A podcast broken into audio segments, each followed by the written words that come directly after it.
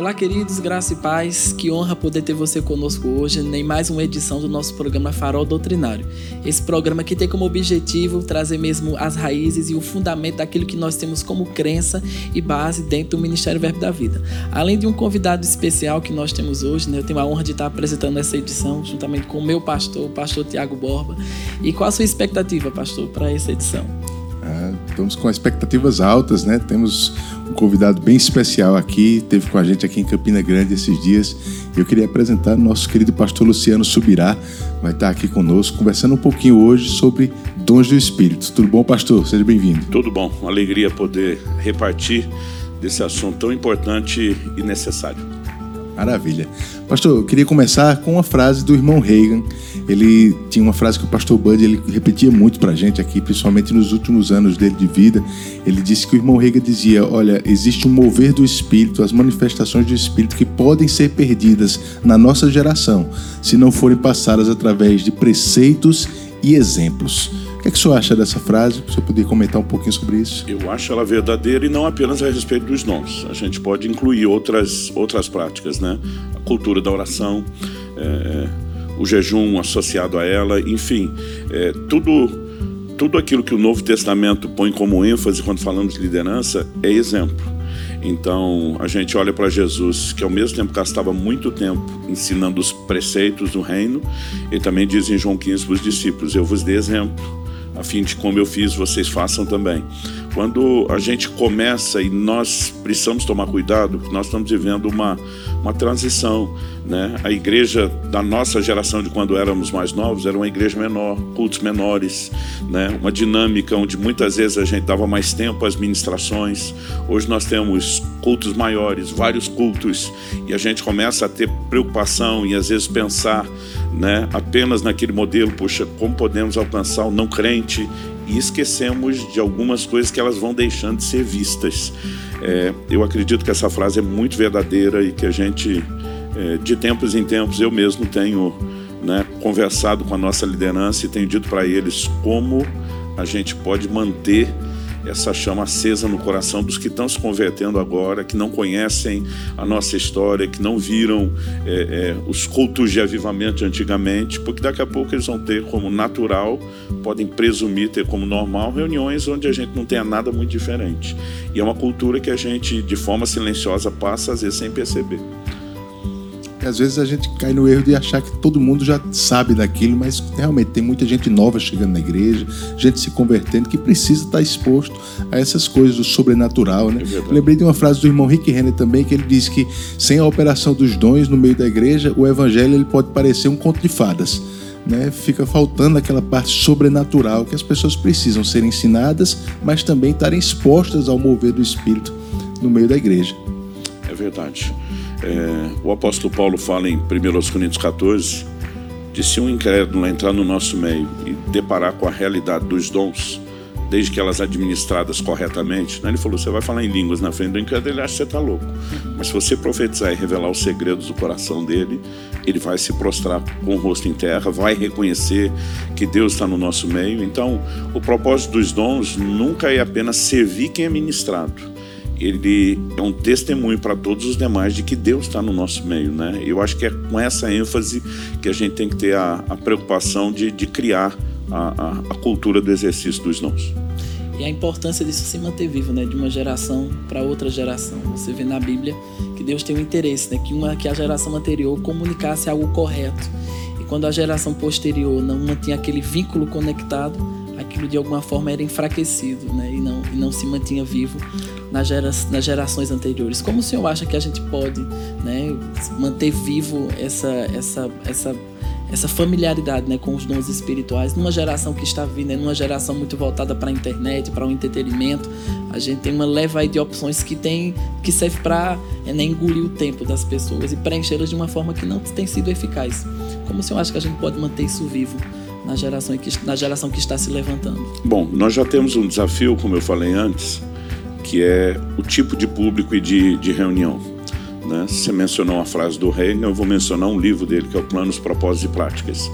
Ele, ele fala sobre reuniões onde a gente intencionalmente tem que alcançar o não crente, mas reuniões onde intencionalmente a gente tem que se voltar para o cliente. E eu acho que um dos desafios hoje, além dessa nova cultura da internet, é a cultura de um padrão só de reunião. Então a gente tem que fazer tudo numa só, e isso começa a nos gerar alguns desafios. Não dá para fazer tudo num tipo só de reunião. Então, em 1 Coríntios 14, Paulo diz lá no verso 26: Quando vos reunis, um tem salmo, outro tem doutrina, um tem revelação, outro tem língua, outro tem interpretação. Ele, ele não fala daquela reunião onde a gente vai receber algo, ele fala daquela reunião onde a gente vai oferecer algo. É, se você pensar na dinâmica né, de um auditório como o de vocês aqui em Campina Grande lotado, como é que cada um participa com algo? Então, para mim, né, esse, esse é o tipo de reunião que ela não, não é tão eficaz quando nós estamos falando de reunião grandes, né, de cada um poder participar. Mas, por exemplo, na cultura da nossa igreja local, a gente incentiva muito a prática dos dons nas reuniões menores. Nós temos grupos nas casas. Então, isso é parte da dinâmica da reunião. Olha, você tem que ter liberdade, né? Você tem que poder orar, tem que poder liberar uma palavra para alguém. A gente ensina cautela nesse, nesse sentido, mas se por um lado o grupo pequeno nos ajuda a poder praticar essa realidade, por outro, nós não estamos nos grupos o tempo todo, né? Novos grupos estão sendo multiplicados e às vezes a gente não consegue ter aquela cultura do exemplo tão forte como teria na maior. Então, eu ainda não tenho todas as as respostas, quero ser muito, muito honesto. É, houve uma época onde a gente fazia mais seminários falando sobre os dons, sempre com a ideia de simplificar, porque alguns mistificam tanto que para eles está muito longe, muito distante. Aí eu não, não dou conta, isso não é, não é para mim. Né? E nós temos é, é, alguns outros que fazem questão de funcionar, talvez pela maturidade já no dom, de uma forma tão espetacular, né, que faz o outro olhar e dizer: eu, eu acho que eu nunca vou ter um resultado desse. Então, a gente já não tem tanta gente movendo nos dons. E às vezes os estão movendo, é, é, não, é, não é uma coisa intencional, vou dificultar, mas eles não percebem que a gente tem que deixar um pouquinho mais fácil, um pouquinho mais acessível. A gente tem tentado usar um pouco né, desses desses recursos, desse entendimento, gente, vamos ter um ambiente onde a gente exercite, né? Porque outro dia alguém me perguntou como a gente aprende a mover nos dons. Eu falei, movendo né? não tem outro caminho. Se a pessoa esperar ficar muito boa para começar, ela não começa nunca porque ela não fica boa naquilo a não ser fazendo. Então a gente tem que ter um, um, um ambiente onde as pessoas sejam encorajadas ao, ao treino de uma forma leve, é, obviamente sem brincar com as pessoas, nem correndo de Deus, mas onde elas se permitam é, é, aprender. Então eu acho que nesse sentido a gente tem um, o que eu chamaria de desafios múltiplos, né? a, a, a era digital voltada ao conhecimento e o, e o, entretenimento, a dificuldade das reuniões em relação ao que era antigamente. Porque é, quando a gente ainda sonhava com a igreja crescer, pelo menos algumas reuniões nós tínhamos um modelo que cabia essa coisa de cada um participar, trazer o que hoje não cabe mais. Não queremos de forma alguma achar que a solução é que a gente, como igreja, seja pequeno para funcionar, né? talvez essa multiplicação dos pequenos grupos, aulas específicas, mas eu, eu acho que a gente tem várias coisas para serem orquestradas, mas o mais importante, eu acho que é manter vivo no coração daqueles que a gente consegue influenciar de alguma forma o anseio de eu posso ter as experiências. Eu não apenas posso, eu preciso é, vivê-las. Eu acho que o primeiro passo é a gente tentar provocar as pessoas nesse nível. Maravilhoso, pastor. Que tempo abençoado. Creio que você aí está sendo muito alcançado por tudo que está sendo ministrado aqui.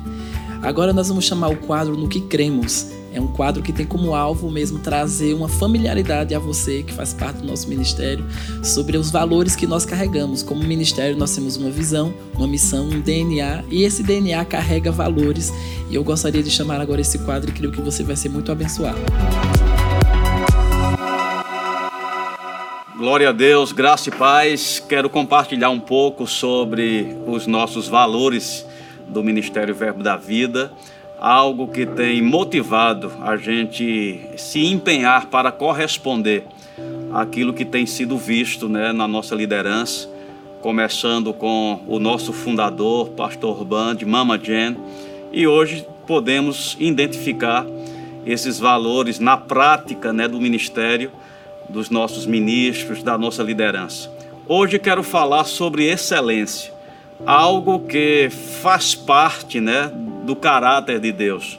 E é muito importante a gente entender se isso está no caráter de Deus, deve estar também nas nossas vidas, compondo o nosso caráter. Nós somos filhos de Deus. A Bíblia nos estimula a ser imitador de Deus e por muito, né, a gente tem deixado de lado algumas coisas. Eu acredito pelo engano, né, que a gente foi exposto por tanto tempo a uma deturpação da doutrina bíblica, da verdade de Deus. E essa questão da excelência ganhou né, um, um olhar de desprezo, confundindo isso com ostentação, quando na verdade o oposto disso não é humildade, né, porque eh, estar desorganizado não dá atenção às coisas funcionando né, dentro de um padrão é, de excelência, não foi é, é, admirado ao ponto de ser perseguido, porque não fazer demonstra né, falta né, dessa pretensão e estar mais ligado à humildade. Mas eu estou aqui para te dizer: isso não é humildade. Deus é um Deus excelente né, em tudo que faz. Quando Deus está em ação, em um episódio, em uma cena, você vai perceber Deus organizando as coisas de uma forma completa. Nós temos um texto né, que eu queria trazer para você em 2 Pedro, capítulo 1, versículo 5, diz assim: Por isso mesmo, vós, reunindo toda a vossa diligência, que fala de esforço, né, dedicação, associai com a vossa fé a virtude. E essa palavra virtude quer dizer excelência moral. E observando o sentido dessa palavra, quer dizer uma conduta virtuosa de pensamento, sentimento e ação. Por muito tempo a gente associava né, que só sentir bem e até mesmo pensar bem é suficiente. A vida ela pode ser relaxada nas ações, principalmente nesse, nesse quesito, né, organização, limpeza, excelência mesmo em todo o sentido da palavra, ser deixado de lado. Mas quando nós olhamos, a palavra diz que é uma conduta, é um procedimento, é algo que faz parte dos seus hábitos, né, que envolve virtude no pensamento, nas ações também.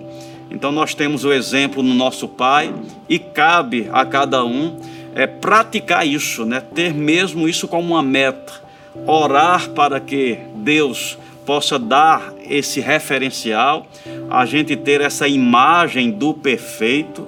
Olha, quando Deus quis construir um tabernáculo por inspiração, ele mostrou o modelo que há no céu, com o intento de ter um referencial para ser reproduzido. Deus quer te inspirar com visão de um bom funcionamento, de excelência em todas as áreas. E ele pode te dar um modelo, como é no céu, como é no coração dele, e a gente poder reproduzir esses feitos de maneira que a, a natureza de Deus se identifique também na nossa vida, nesse aspecto, nesse valor que é excelência. Que você seja abençoado na prática desta palavra. Deus abençoe. Coisa boa. Vamos voltar aqui com o pastor Luciano, gente. Pastor, o senhor falou há pouco sobre é, crescer nos dons, né? Paulo fala sobre progredir nos dons.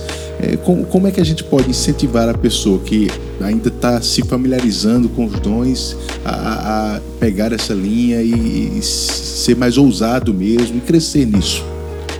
Eu creio que o, o, o exemplo de Jesus tinha que ser uma referência para nós. Ele treinou os discípulos na prática. Eles viam ele em operação, ele né, era acompanhado por eles o tempo todo. Eu tenho certeza que haviam perguntas e quando ele começa a botá-los para trabalhar, no sentido de também curarem os enfermos, expulsar os demônios, as perguntas iam surgindo. Né? É, quando eles não conseguiram expulsar é, é, um demônio de um, de um filho que um certo pai trouxe, a pergunta deles para Jesus, por que a gente não conseguiu? Eu acho que nessa hora a gente tem um, um, um treinamento muito prático, mas essa realidade de um discipulado pessoal não é vivida por todo mundo em todo lugar.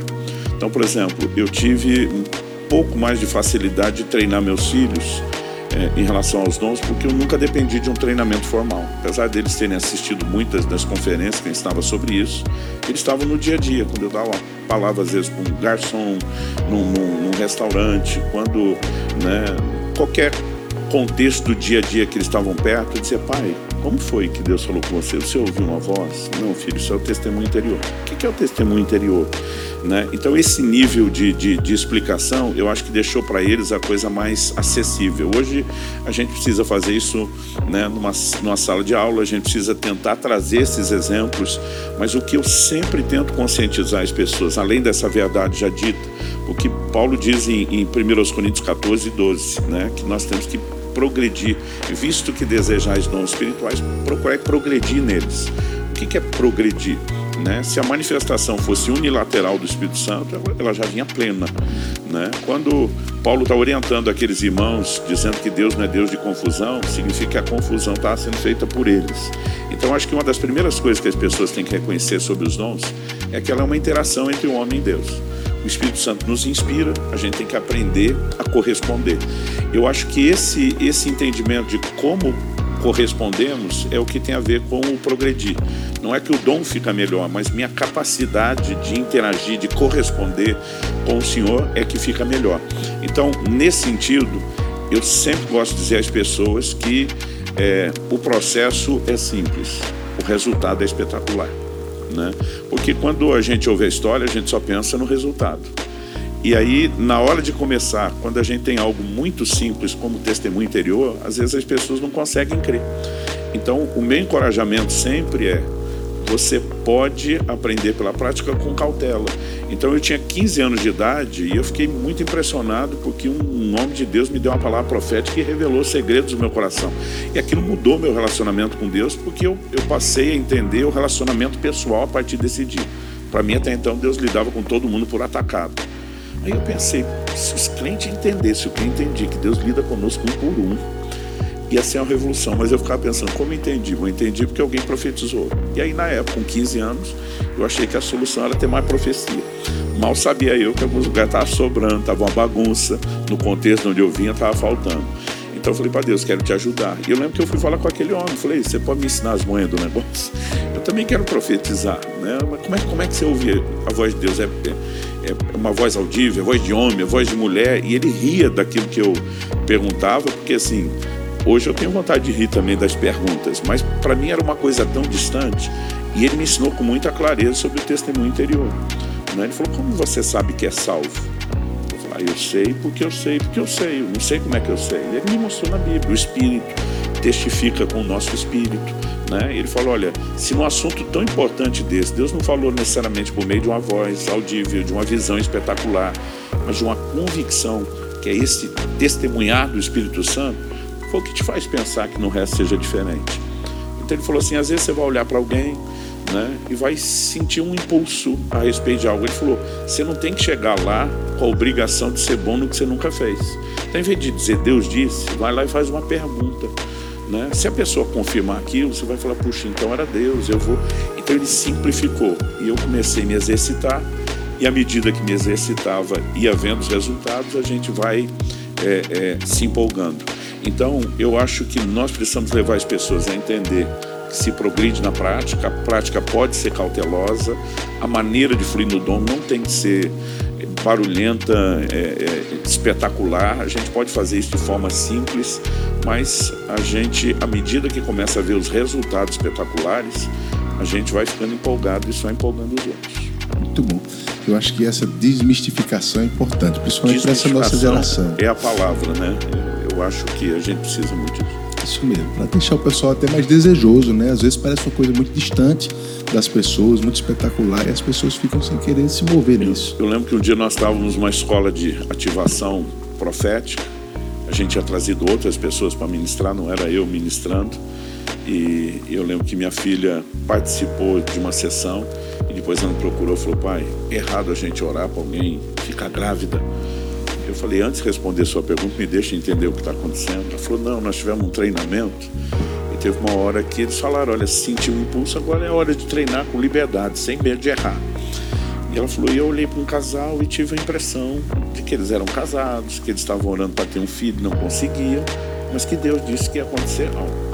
Eu falei, o que, que você fez? Ela falou, fui lá, perguntei se eles eram casados, disseram que sim. Perguntei se tinham filhos, disseram que ainda não. Perguntei se estavam orando né, a respeito disso. Eles disseram que não só orando, mas tentando, mas que já fazia alguns anos não conseguiam. Ela falou, eu falei, olha, eu senti isso, eles ficaram emocionados, choraram. Ela falou, agora eu tô com medo. E se não acontecer? Né? Eu falei, filha, é, você não precisa orar para acontecer, não vou te impedir.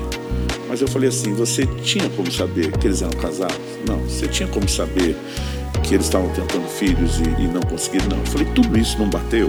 Ela falou: sim. Eu falei: o que te faz pensar que o resto da convicção que você teve não vai se cumprir? Agora é hora de descansar. Eu falei: e outra? Né? A gente, a gente tem que se dar o direito de até errar na boa intenção. Eu falei, eu já, já disse isso várias vezes para as pessoas. Né? Outro dia me falou, e se eu falar e não aconteceu? Né? Eu digo, olha, eu acho que, não digo assim, diz o Senhor, e digo mais, se errar, estava na boa intenção, querendo te ajudar. Então, eu não estou querendo esculhambar é, é, a prática dos dons, mas para quem está começando, às vezes a grande insegurança que as pessoas dizem, cara, eu não duvido de Deus, eu duvido de mim. Será que eu estou ouvindo? Se eu tiver certeza que é Ele, eu já ouvi várias pessoas falar isso, eu vou com tudo. Bom, resultado: aquele casal experimentou a, a, a gravidez logo na sequência. E, e, quando chegou a hora do parto, houve uma complicação muito grande. Tanto a criança como a mãe quase morreram. E foi aquela palavra que fez a família se posicionar e dizer: não, Deus não teria prometido isso para a gente aceitar uma, uma perda. E aí eles viveram um milagre. A história foi ficando espetacular ao longo do tempo. Mas eles um dia vieram agradecer, disseram: Olha, se Deus não tivesse usado a sua filha para dar aquela palavra, para a gente ter certeza que Deus estava no processo, talvez a gente teria se acomodado com um resultado trágico, né? Deus não quis, quase como se, se tudo dependesse dele, mas por causa daquela palavra a gente dizia: Não, essa não é a vontade de Deus, né? Então a gente se posicionou, a gente exerceu fé, um milagre aconteceu, e, e depois disso minha filha nunca mais teve, teve medo, né? continua com toda a cautela, mas nunca mais teve medo de compartilhar uma palavra. Então é, é nesse sentido, quando a gente fala deixar fácil, não é o resultado que fica fácil, ele continua sendo sobrenatural, mas o processo pode ser simples. Excelente, né? É um equilíbrio mesmo, de não banalizar os dons, mas não mistificar a ponto das pessoas ficarem com medo de entrar, sem desejar, né? Porque eu acho que o que a gente precisa passar para essa geração, como o irmão Riga diz, através de preceitos, através dos exemplos, é o desejo pelos dons, é eles quererem atuar nisso, né? Como Paulo diz, desejo, procure com zelo os dons de espírito. E ele ainda diz, principalmente o de profecia. Porque como é que o senhor entende essa, essa, esse, é, esse zelo pela profecia que Paulo tinha em relação aos dons? É, eu, eu olho para para a afirmação de Paulo, eu gosto de separar duas coisas. Primeiro, ele diz: buscar com zelo os melhores dons. Depois, ele diz: principalmente o de profecia. Vamos começar pelos melhores. Paulo lista nove manifestações do Espírito. E para mim não é coincidência, o nove é um número de, de, frutificação na Bíblia. Quando você olha o fruto do Espírito, tem nove características. É... Quais dos nove são os melhores?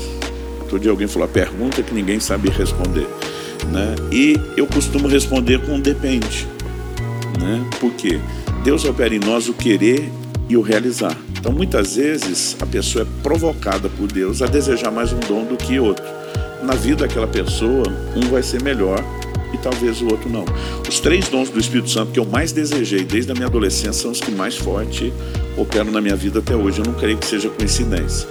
Mas os melhores a gente relativiza. Então, de repente, para mim pode ser profecia, palavra de conhecimento, cura, de repente para outro, palavra de sabedoria, né? operação de milagres. Agora, quando Paulo fala a respeito da profecia não tem mais discussão. Aí ele, ele deu um nome e falou, principalmente esse. Então, existe uma diversidade naquilo que Deus libera e existe um, um, destaque. Eu creio que a construção do profético ela vem ao longo de toda, de toda a Bíblia. Você olhar desde o Velho Testamento, né, é, é, Deus tem demonstrado que Ele deseja falar por meio de outros. E em 1 Coríntios 12, Paulo diz assim: ninguém que fala pelo Espírito, então se profetizar é falar por outro, falar pelo Espírito, a gente precisa entender que é um nível de experiência que Deus quer que a gente tenha. Num certo sentido, quando a gente aprega a palavra, já somos embaixadores e porta-vozes. Mas nós podemos ser no sentido de questões pessoais. Paulo diz assim: quando vocês estavam na, na ignorância, vocês foram levados aos ídolos mudos. Eu acho interessante ele fazer esse contraste. Porque a Bíblia diz que os ídolos têm olhos, mas não veem, ouvidos, mas não ouvem, nariz não cheira, boca e não fala, mão e não apalpa. Mas Paulo classifica só o ídolo mudo. Para mim, ele está dizendo: os falsos deuses você serviram não falavam na sua vida. E aí o contraste vem é que Deus fala. Sabemos que fala primariamente pela sua palavra escritura, forma pela qual todas as outras experiências vão ser julgadas, mas nós precisamos entender a natureza de um evangelho que é comunicado com essa característica. Deus fala e fala no âmbito pessoal. Né? As pessoas precisam aprender a ouvir Deus e Deus também quer usar pessoas para da parte dele falar na vida de outros. Quando você olha o, o aspecto geral, a profecia do derramar do Espírito, e acontecerá nos últimos dias, derramarei do meu Espírito, profetizarão. Gente sabe que o falar em línguas é experimentado, e o livro de Atos é claro nisso, como uma evidência física inicial do, do batismo no Espírito Santo, mas nós tratamos quase como se fosse só isso. E esse elemento do, do, do profético, que deveria ser uma, uma extensão do domínio do Espírito, ele tem sido roubado. O, o meu encorajamento às pessoas é, nem to, eu, eu particularmente distingo três níveis. O ministério do profeta, estamos falando de um dos dons lá de Efésios 4, o dom de profecia, que é um dos nove, mas nós temos também uma inspiração profética. Então, por exemplo, se a gente falar de fé, tem o dom da fé, mas todo crente tem fé. Né? Se a gente falar dos dons de cura, nem todos operam neles, mas todo crente foi comissionado a orar por cura. Então, eu sei a diferença quando eu oro por alguém debaixo da operação dos dons, e aquela cura acontece pela operação dos dons, e a diferença entre quando a gente exerce fé e também pode acontecer. Quando você pensa nesse desenho, na profecia não é diferente. Existe um elemento do profético que talvez não, não é nem esse dom de profecia. Quando Paulo diz todos podereis profetizar, é, ele está falando dessa fala, dessa fala inspirada. Eu acredito que existe algo significativo não só para quem recebe a palavra, mas para aquele que Deus usa. O nível de crescimento da fé, né? Então, assim, eu, eu, eu acredito que nós vamos criar uma cultura não onde a palavra a, a profética ela é diretiva. Né? A Bíblia diz que nós somos guiados pelo Espírito Santo. Mas quando uma palavra profética vem confirmando a direção que a pessoa tem, é, é, isso é fantástico. Eu me lembro quando estava chegando a época de eu mudar para Curitiba, mudei em 2005, aonde eu andava nesse Brasil, os, os profetas que não sabem guardar segredo vinham. Deus está te chamando para Curitiba, Deus está te levando para a capital. Eu não tomei aquela decisão por causa do que eles falaram. Eu sabia a direção que eu tinha, mas ouvir um monte de gente que não conhecia falar daquilo aumentava a minha segurança. Mas a Bíblia diz que o que profetiza fala aos homens consolando, exortando, edificando. Né? E é, às, às, vezes você pega uma pessoa que está num, num, num, contexto que aquela palavra profética ela não é uma promessa, ela não é uma direção, mas ela, ela fortalece a fé. Eu me lembro de um dia eu estava num restaurante, eu brincava que meu filho virou caçador de garçom. Né? Eu não sei se por me ver algumas vezes dar palavras, ele começou, ele chegava no restaurante já começava a orar. Nós temos que servir quem nos serve. E uma vez um garçom veio falar comigo. Eu lembro que eu olhei na mesa, meu filho tinha sumido. Eu falei, cadê, cadê o Israel? Ele falou, acho que foi no banheiro. Eu falei, o banheiro é para lá. Eu não vi ele sair para cá. Ele tá grande pro, pro playground das crianças, não foi. Daqui a pouco ele voltou, falei, onde é que você estava? Fui cumprir uma missão que devia ter uns 13, 14 anos na época. Achei interessante o jeito que ele falou, mas não perguntei nada, ele não falou nada. Daqui a pouco chega um garçom todo emocionado. Os meninos aí, seu filho? Eu falei, meu filho. Queria dar os parabéns pro senhor, viu? Menino é bom, viu? Menino é bom. Ele todo emocionado. Eu sabia que não era só um elogio. Eu falei, o que que houve? Ele falou, poxa, eu estava ali no meu canto pensando, só eu e Deus. Sem falar nada. Esse menino veio falar de tudo que eu estava pensando. Poxa, você criou bem o menino. Eu falei, você acha que minha criação ia dar a ele o direito de falar o que os outros pensam? Ele é mesmo, né? Ele era um novo convertido, né? E naquela hora, é, o Espírito Santo falou com, com Israel, que ele estava na dúvida: dou o dízimo ou pago as contas? Né? Quero agradar a Deus, mas também não posso ficar com, com um mau testemunho do não pagamento. Né? Se fosse meu pai com dinheiro eu pedisse emprestado, acho que ele daria. Será que Deus não quer me ajudar? Ele estava nesse dilema. Meu filho foi lá falar do que ele estava pensando e dizer: você tem que aprender desde o início da sua fé a colocar Deus primeiro. Deus não está pedindo isso em detrimento do resto. Ele quer que você entre num nível de confiança. Né? E ele falou, cara, e as coisas que ele me falou depois, não tem como não ser Deus. Eu falei, então, em vez de você só agradecer o Pai terreno dele, agradeço o Pai Celestial que usou. Né? Mas a gente vê o impacto. Agora, para o meu filho, isso foi algo importante. Não foi só para o cara. Puxa, Deus me usou. Né? Eu, eu, eu brinco, quando você começa a ter experiência, você pega o gosto também. Então tem os dois lados. Eu acho que de todos os dons, não seria só o primeiro degrau, o mais acessível, mas parte daquilo que Deus quer que a gente tenha como cultura. Deus fala. Né? Obviamente por meio da sua palavra, mas no âmbito pessoal. A Bíblia está repleta de revelações no nível pessoal. A promessa de Deus sobre para Abraão, sobre dar um filho, sobre uma linhagem, não é só aquilo que é para todo mundo, é o que é também individual. Eu acho que a profecia de todos os dons é o que mais fomenta esse entendimento de um relacionamento individual maravilhoso, pastor. É, o pastor Bud, né, ele era um homem que carregava mesmo essa essência e o desejo que os dons espirituais estivessem em manifestação né, nas igrejas Verbo da Vida. No, no, no, seu livro, né, Somos Ungidos, tem uma citação dele que diz assim: Nós precisamos desejar os dons em operação em nosso meio. Eu sempre vou estar com expectativa em operar nos dons.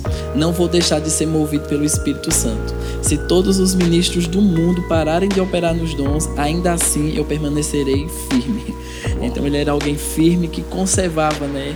Isso que faz parte da nossa essência e valores, que é o fervor de espírito. E nós continuamos nessa caminhada. É, e uma palavra minha a você que é parte da casa, honre o legado. Né? Você, você recebe uma herança não só de no que acreditar, mas do que poder experimentar. Agora, pessoal, a gente vai ter também um outro quadro que é Secretários pelo Brasil. Eu não sei se você sabe, mas nós temos secretários doutrinários espalhados por todo o Brasil, homens e mulheres que têm mantido firme aquilo que nós temos como crença e como fundamento no Ministério Verbo da Vida. Então, eu gostaria de te apresentar agora um dos nossos secretários doutrinários. Olá, gente, a graça e a paz. Meu nome é Hermínio Rezende. E é uma honra poder participar do quadro Secretários pelo Brasil. Eu que entrei há pouco tempo na equipe, né, há alguns meses, Fernando e Miriam entraram em contato comigo, me convidando para fazer parte da equipe. Né, isso me lembrou de 2017, quando eu fui diretor da Escola de Ministros itinerante aqui no Ceará. E eles, eles auxiliavam Silvia na supervisão nacional. E foi um tempo muito precioso e agora para mim é uma grande honra poder de novo estar na equipe, servindo ao Senhor, servindo a eles né, na coordenação doutrinária, como secretário aqui na região do Ceará. Né? Desde o começo dos trabalhos, assim que eu entrei, né, nós já temos participado de todas as atividades. Né? Eu já entrei numa fase que estava muito intensa, as demandas nacionais da coordenação doutrinária.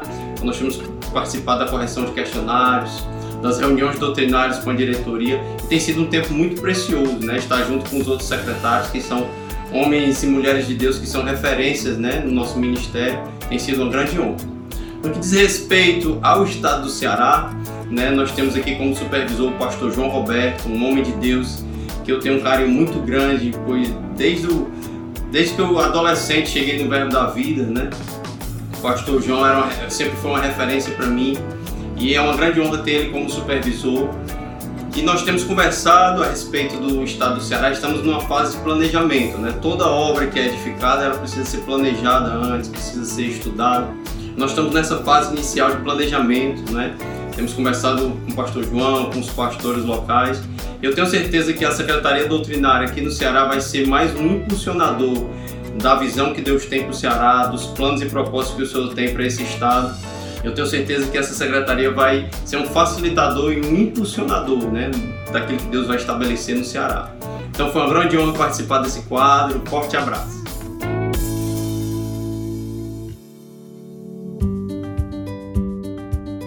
Coisa boa, graças a Deus. Estamos voltando aqui já na nossa, nossa reta final. Queria deixar um agradecimento aqui ao pastor Luciano. Muito obrigado né, por, por, compartilhar com a gente desse tempo. Pastor, tem sido muito proveitoso para a gente, essa parceria com a gente também. Né, e eu queria que deixasse o senhor à vontade aí para as suas palavras finais. Bom, eu quero encorajar quem está nos assistindo e sentindo inspirado a crescer no assunto. Dois dos melhores livros que me ajudaram a entender aquilo que eu vivo, tanto a direção do Espírito como dos dons. Primeiro, Como Ser Dirigido pelo Espírito de Deus, do Kenneth Reagan, para mim, disparado o melhor livro sobre o assunto que eu li na minha vida, está no top 3 é, é, dos livros que mais me impactaram. E nós temos dois, duas possibilidades de livros sobre os dons. Né? Um, O Espírito Santo e os seus dons, que é uma edição maior, e tem uma outra versão resumida que é a respeito dos dons é, espirituais. Também a pessoa que mais me influenciou no que eu penso, no que eu ensino, no que eu prego sobre os dons também foi o, o, o, Kenneth Reagan e acredito que ali aqui a gente mais cria dúvida do que tira, a gente provoca, mas acredito que ali as pessoas vão poder ter um ensino muito prático e eu acho que eu, eu queria arrematar com esse encorajamento. Né? Segundo, os dons têm que ser desejados e a forma de buscá-los, porque a Bíblia diz que nós temos que buscar. Tem crente que esperando o dom correr atrás dele e não vai ter nunca. Então, essa busca não é uma busca natural, tipo uma caça ao tesouro, não tá, é uma busca espiritual. Então, Paulo diz: o que fala em línguas, ore para que possa interpretar. Então, o meio de acessar aquilo que nós não temos, depois desejar, é orando. Então, ore, ore e ore, busque muito isso. As manifestações elas vão acontecer e quando começarem é importante que você tenha instrução de como se mover nelas e como crescer nelas. Foi um prazer poder falar e compartilhar aqui com vocês. Obrigado, pastor. Obrigado você também por estar nos assistindo. Continue na prática dessas coisas. Eu tenho certeza que o Senhor vai te instruir e te guiar nesse, nesse caminho de progredir nos dons do Espírito, tá bom? Maravilhoso. Aproveite e compartilhe esse vídeo para que mais pessoas tenham acesso àquilo que nós temos como crença, como alvo. E você que faz parte né, da família Verbo da Vida, da, do corpo de Cristo sobre a terra, que tudo isso que foi ministrado aqui possa te abençoar e possa estabelecer os feitos do Senhor sobre a tua vida. Então, um grande abraço e a gente se vê no próximo programa Falou Doutrinário. Até lá.